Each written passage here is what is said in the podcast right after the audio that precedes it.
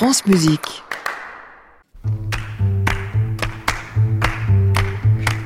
Bonjour Christian Euh, bonjour Clément, vous n'en faites pas un peu trop là Ah non, écoutez, j'essaie, il faut, il faut ce qu'il faut quand Euh, même. Vous alors. êtes le grand spécialiste de l'orchestre euh, sur France Musique. Et c'est le moment. Et d'ailleurs, vous faites la fête à l'orchestre ce Oui, matin. et c'est pas moi, c'est l'Association française des orchestres qui est dirigée avec beaucoup de passion par Philippe Fanjas et qui organise tous les ans Orchestre en fête, une fois par an. Et c'est l'occasion pour les orchestres de se montrer un peu et de montrer leurs différentes facettes. Et là, il va y avoir un week-end absolument passionnant à la Philharmonie de Paris qui permettra d'entendre à Paris des orchestres de et qui sont souvent très bons. On l'oublie un peu trop. Il y aura l'orchestre de Lille avec Alexandre Bloch, celui de Lyon avec Léonard Slatkin, celui des Pays de la Loire avec Pascal Roffet, celui de Mulhouse avec euh, Ariane Matiak. Et c'est l'occasion à chaque fois, cette euh, réunion et, et cette grande fête autour des orchestres, de se poser tout simplement la question de l'orchestre aujourd'hui. Euh, parce qu'on a tendance à oublier que c'est un modèle qui date déjà. Il est typique du 19e siècle. Et parfois, on est obligé de se poser la question, est-ce que ce modèle est encore valide aujourd'hui? Et moi, il y a une chose qui me frappe euh, absolument, c'est que toutes les questions qui se posent sur l'orchestre, ce sont les questions qui se posent sur la société en général.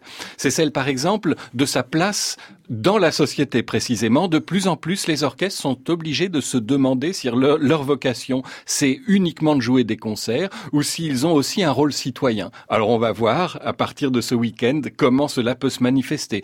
Je vous donne juste des pistes, hein, là, parce que j'ai pas assez de temps, évidemment, dans ma, dans ma chronique. Vous me frustrez à chaque Faudrait fois. une heure. Euh, largement, au moins. L'autre question, c'est celle du modèle social et du rapport au travail. Euh, se pose de plus en plus la question de la permanence. On est habitué à vivre sur un modèle où les musiciens d'orchestre sont salariés, employés, payés au mois, de manière permanente. Mais il y a de plus en plus d'orchestres intermittents où les musiciens sont indépendants et euh, travaillent au projet finalement.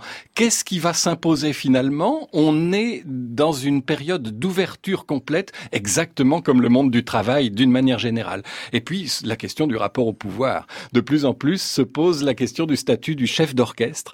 Est-il encore un maestro tout-puissant euh, ou est-ce que la démocratisation ou l'aspiration, en tout cas générale de nos sociétés, à plus de démocratie, plus d'horizontalité comme on dit, va finir par avoir raison de la figure du maestro? Et il y a un ensemble dont je voudrais juste vous parler euh, là ce matin en très peu de mots, c'est l'ensemble Les Dissonances avec David Grimal qui fait une tentative de ce côté-là, de jouer sans chef et de faire de la musique de chambre euh, à grande échelle.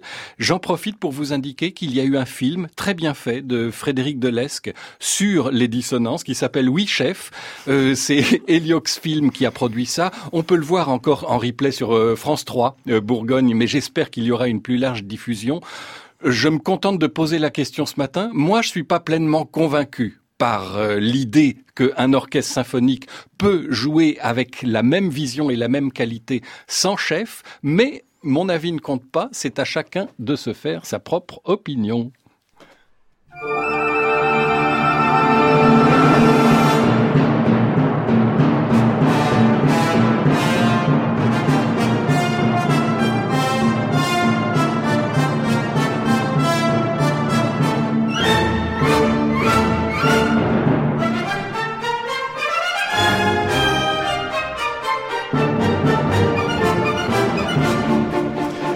Voilà le début du final de la cinquième de Shostakovich. Ce sont les dissonances avec David Grimal au premier violon, mais sans chef. Vous voyez que ça a de la gueule quand même. hein. Ah oui, ça quand pète. même, ça sonne Oui, bien, Christian mais Merlin. Très souvent, sur l'ensemble d'un concert, il me manque cette vision d'ensemble que peut donner quelqu'un c'est- ça, qui je pense que c'est votre côté tout. militaire. Vous aimez bien quand il y a un chef. Ça se sent, hein. Vous me connaissez si bien que ça. Ah là là là, qu'est-ce qu'il faut pas entendre. Merci. En tout cas, la question est lancée. Hein. Merci beaucoup euh, Christian Merlin. On va rappeler que c'est ce week-end hein, pour euh, profiter d'Orchestre en fête euh, à la Philharmonie de Paris. Euh, votre chronique, on peut la retrouver sur notre site internet francemusique.fr. On peut la réécouter et la podcaster. Et vous me répondez quoi? Qu'il n'y a pas de fatalité pour que le Mais chef non. soit un Oui, chef. militaire. Euh, non, mais je n'accepte pas le pouvoir. Moi, vous savez bien, je suis un rebelle. Merci Christian Merlin. Très bon week-end. À la semaine prochaine. À réécouter sur francemusique.fr.